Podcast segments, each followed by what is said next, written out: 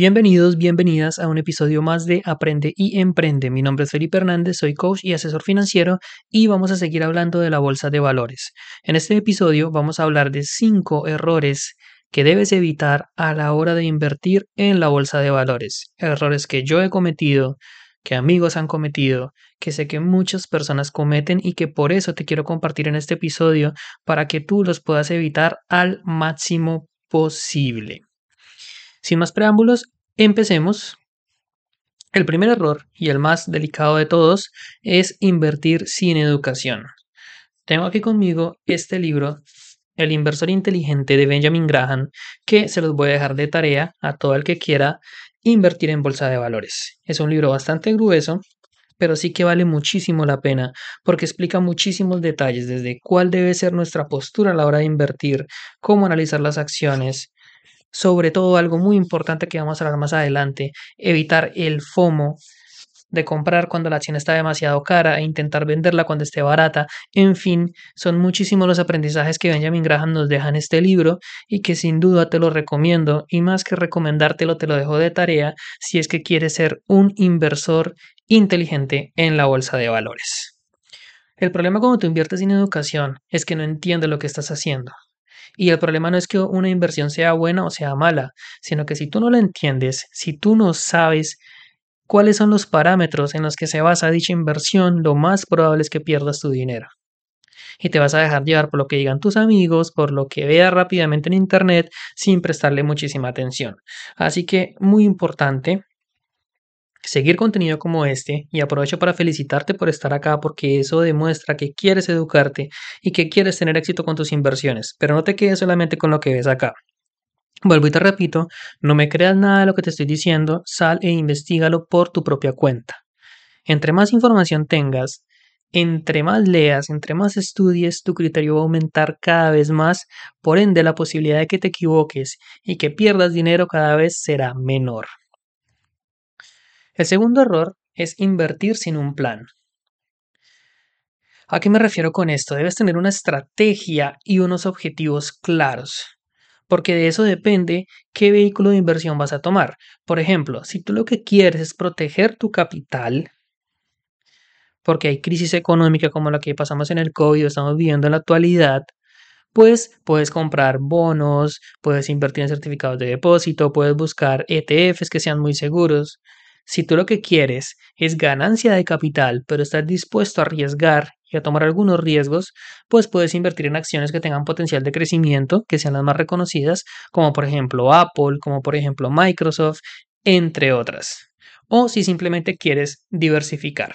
Otro punto muy importante a tener en cuenta es a qué tanto tiempo haces tu inversión. Lo ideal en bolsa de valores es que sean mínimo dos o tres años. Pero tienes que saber que si el dinero lo puedes llegar a necesitar en los próximos 5 o 6 meses, a lo mejor la bolsa de valores no es la mejor opción para ti. O quizás sí, pero buscando con mucho cuidado algunos ETFs que sean muy seguros para que tu dinero no se pierda.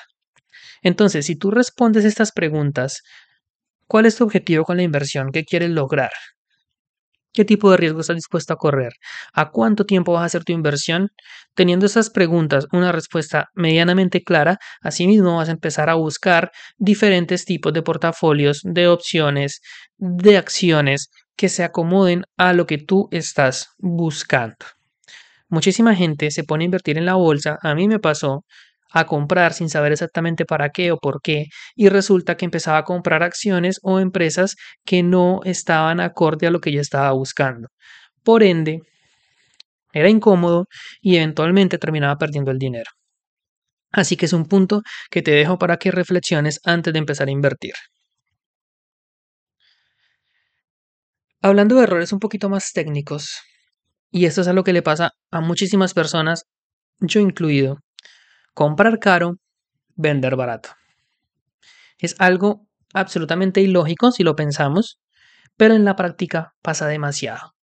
¿Por qué compramos caro? Por el FOMO. Y ya en este podcast hemos hablado en varios episodios de qué es el FOMO, que es el temor a quedarse por fuera. Cuando tú ves que el precio de determinado activo o acción empieza a subir, tú piensas que va a subir para siempre y entonces te apresuras a comprarlo antes de que te deje. Eso es un error garrafal.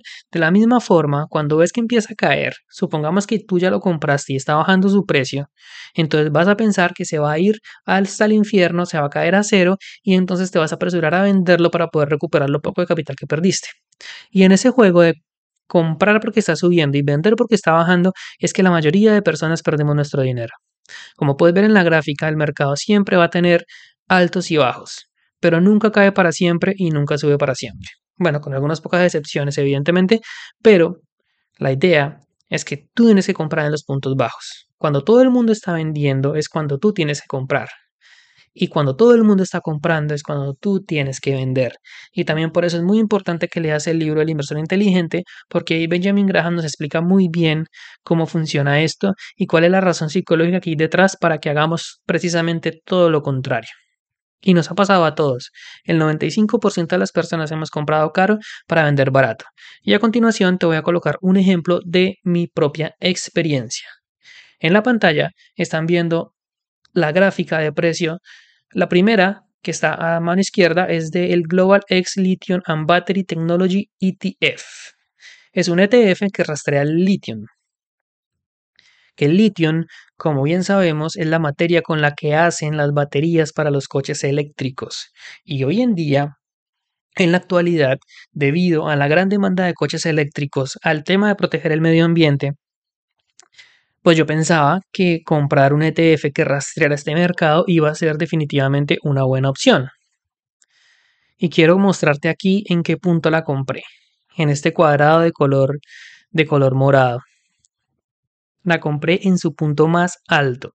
Claro, cuando yo vi que el ETF se empezó a disparar, yo dije, no, ya es el momento de comprar. Porque definitivamente esto es el futuro y vamos a seguir subiendo hasta el infinito y más allá. Y bueno, ya puedes ver lo que pasó después, ¿no? Aquí se puede ver cómo empezó a perder, a perder, a perder, a perder, a perder y hoy en día sigue perdiendo su valor cada vez más. Y eso que compré un ETF. Imagínate si hubiera comprado la acción de una empresa individual que trabajara con litio.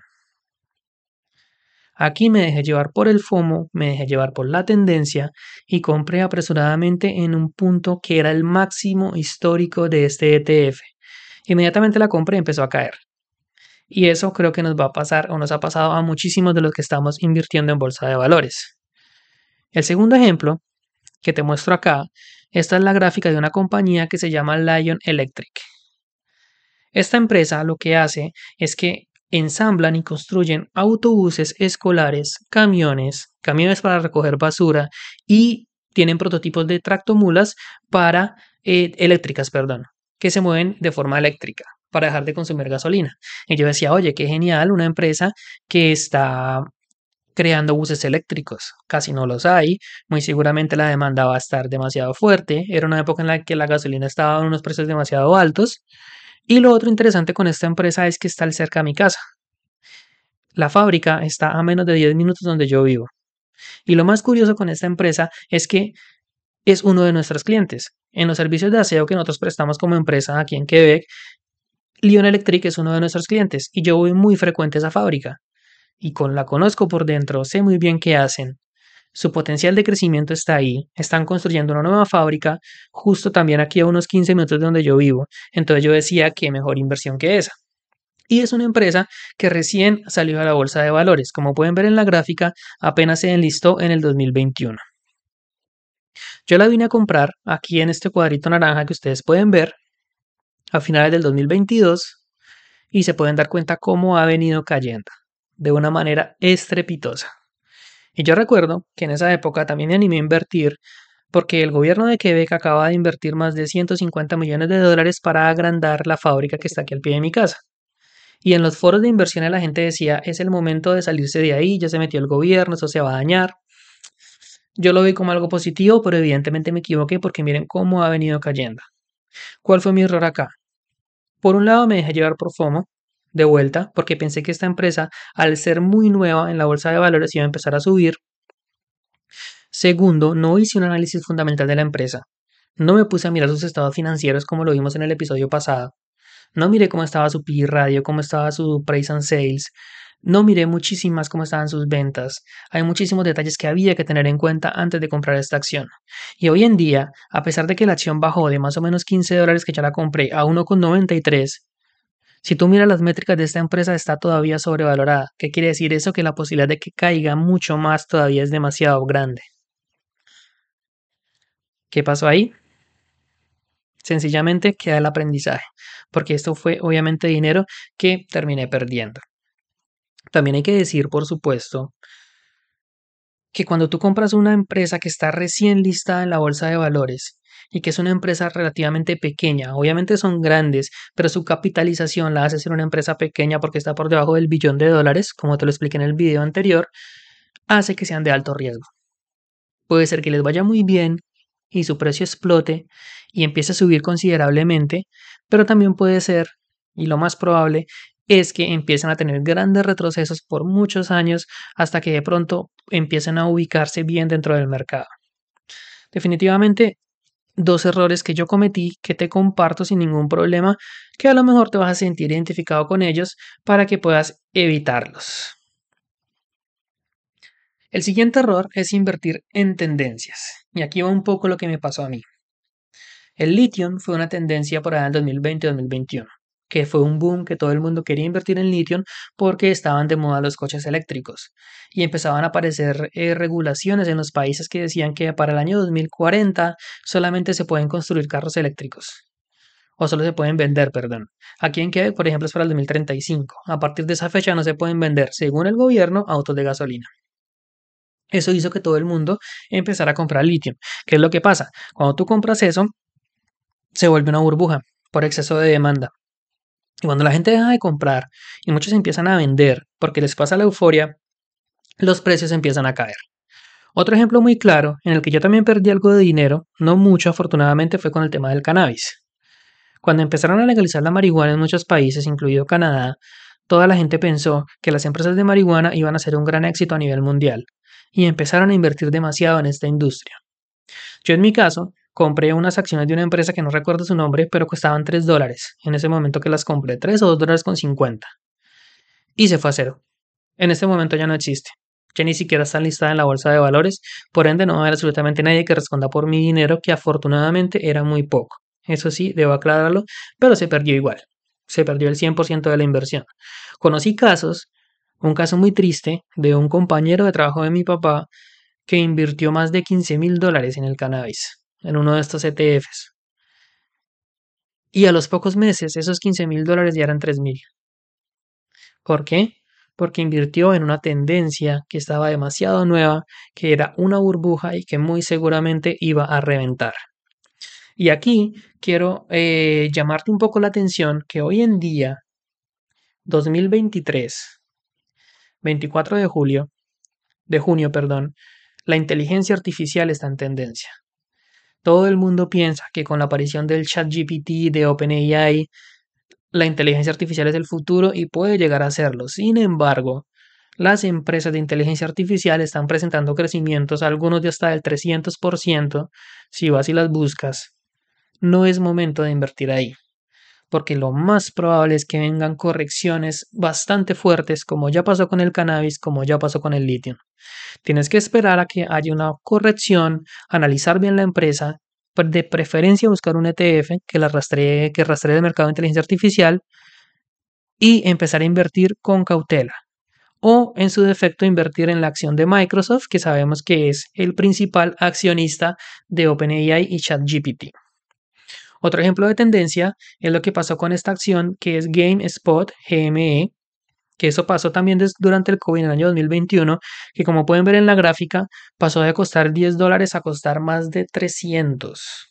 Fue un aumento demasiado fuerte en su precio y esto se dio gracias a que un grupo de aficionados a los juegos se puso de acuerdo por la red social Reddit para entre todos comprar la acción. Y todos los gamers a nivel mundial estaban al mismo tiempo comprando la acción de GameSpot. ¿Por qué lo hicieron? Bueno, era por una forma de venganza contra un hedge fund, un fondo de cobertura, que le había hecho un corto a la acción de GameSpot.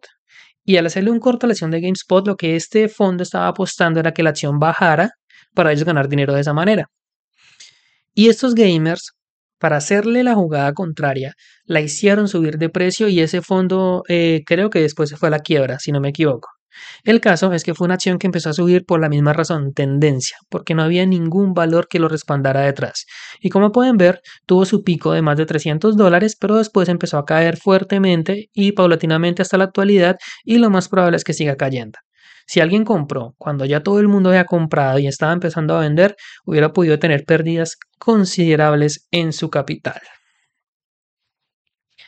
Y por último, el último error que te quiero dejar son lo que se le conoce como los penny stocks. Los penny stocks, ¿qué son? Son empresas que venden sus acciones por debajo de 5 dólares. Se les considera hoy en día, antes se les consideraba las que vendían por debajo de un dólar. De todos modos, un dólar, 5 dólares por una acción es bastante barato. ¿Y esto por qué es? Porque son empresas demasiado nuevas, que apenas están empezando. Su volumen de tradeo o la gente que está comprando estas acciones es muy poquita, no es mucho, como son empresas tan nuevas, tienen un riesgo de quebrarse bastante alto y pueden llegar a ser bastante volátiles, que es literalmente lo que me pasó a mí con Lion Electric.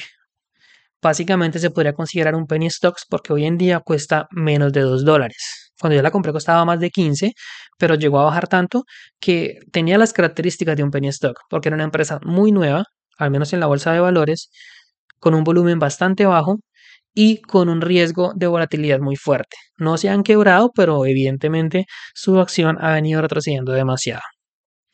¿Qué es lo que pasa? Si tú te buscas en la mayoría de brokers, tú vas a encontrar muchas acciones por debajo de un dólar, 20 centavos, 10 centavos. Esto no significa que necesariamente sean baratas.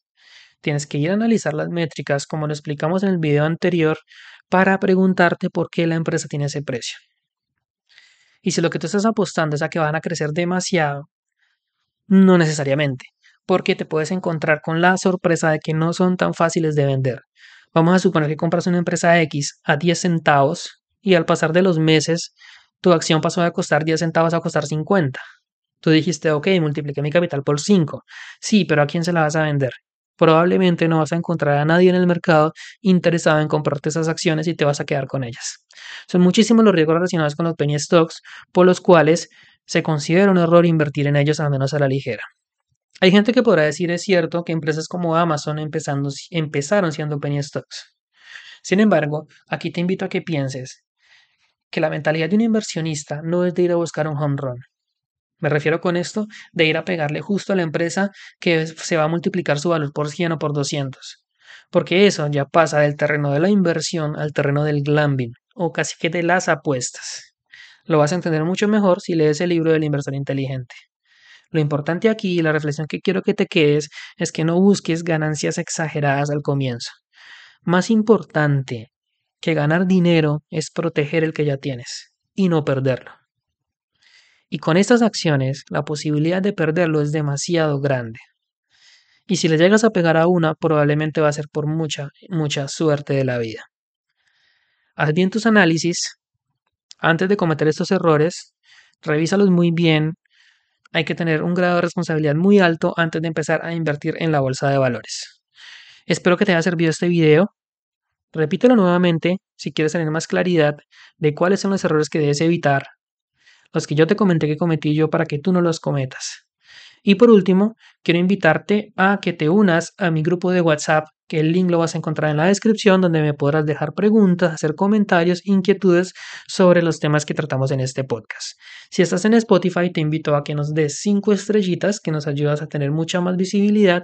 Y si estás en YouTube, por supuesto, suscríbete al canal, déjanos un comentario y nos vemos en el próximo video. Chao, chao.